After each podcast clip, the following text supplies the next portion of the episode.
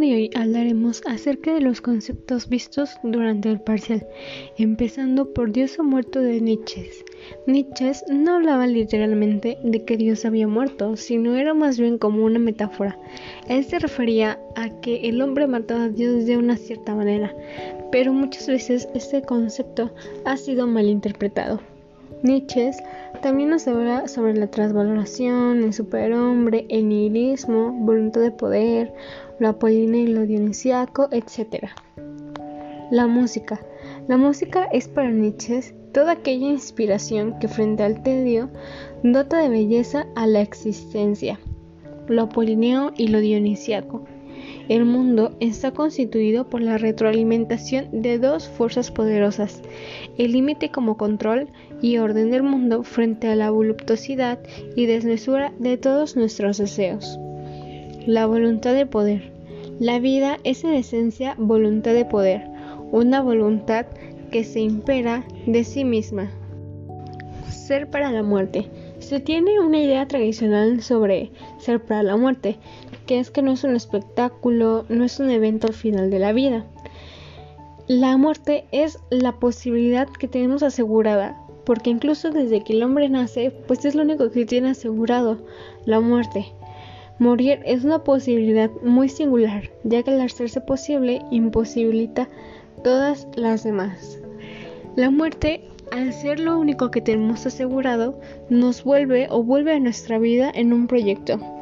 De hecho, Human eh, intenta comprender por medio del arte y la música las vivencias esenciales de la condición humana. Morir es vivir. Pues aquí es que cuando entendemos la muerte como la posibilidad o que la muerte es para todos, es cuando realmente vivimos nuestra vida en plenitud, que entendemos las cosas y que vivimos todo de manera plena y disfrutando de lo que queremos. La escuela de Kioto, el no-yo y la nada. Existía una historia conocida como Rinzai, que era la práctica literalmente de sentarse y meditar. Los filósofos de Kioto se interesaron por explicar la experiencia del no-yo, llamaban también Anatman, que representa el primer punto de partida para alcanzar el Satori, que es ese autodespertar.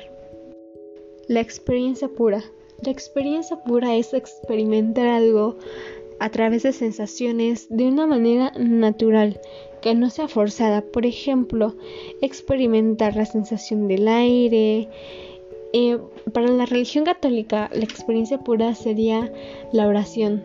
También la práctica del yoga sería una experiencia pura, ya que es concentrarnos y mantener todo, todo nuestro ser enfocado en algo, enfocado en nosotros mismos del no yo a la nada. Una conciencia que de pronto se da cuenta de que es posible negar al yo como ese único principio de conocimiento para poder devenir más real.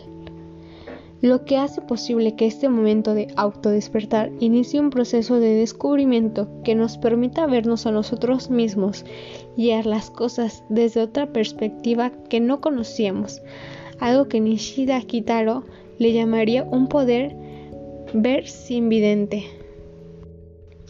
Satori, que es autodespertar o alcanzar la iluminación, no consiste en otra cosa más que en tener la voluntad de negar el yo como origen de nuestro sentido.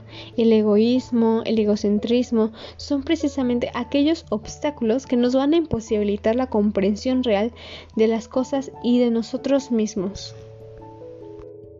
El negar el yo es negar todo aquello que hemos conocido de cierta manera.